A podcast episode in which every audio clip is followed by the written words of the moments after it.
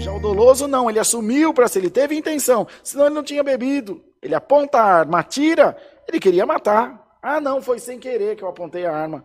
Eu atirei, mas não queria matar. Entende, irmão? Então, é uma culpa e tem o dolo. Quando você assume a responsabilidade. Assim é o pecado.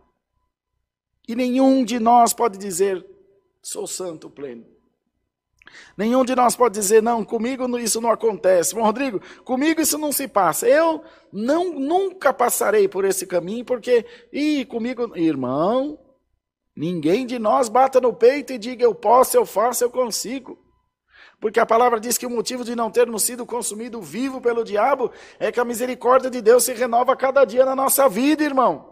Se não for a misericórdia de Deus se renovar na sua vida, o adversário já tinha te engolido vivo. Abre a tua boca essa noite e dá glória a Deus, que você está aqui por muita misericórdia de Deus.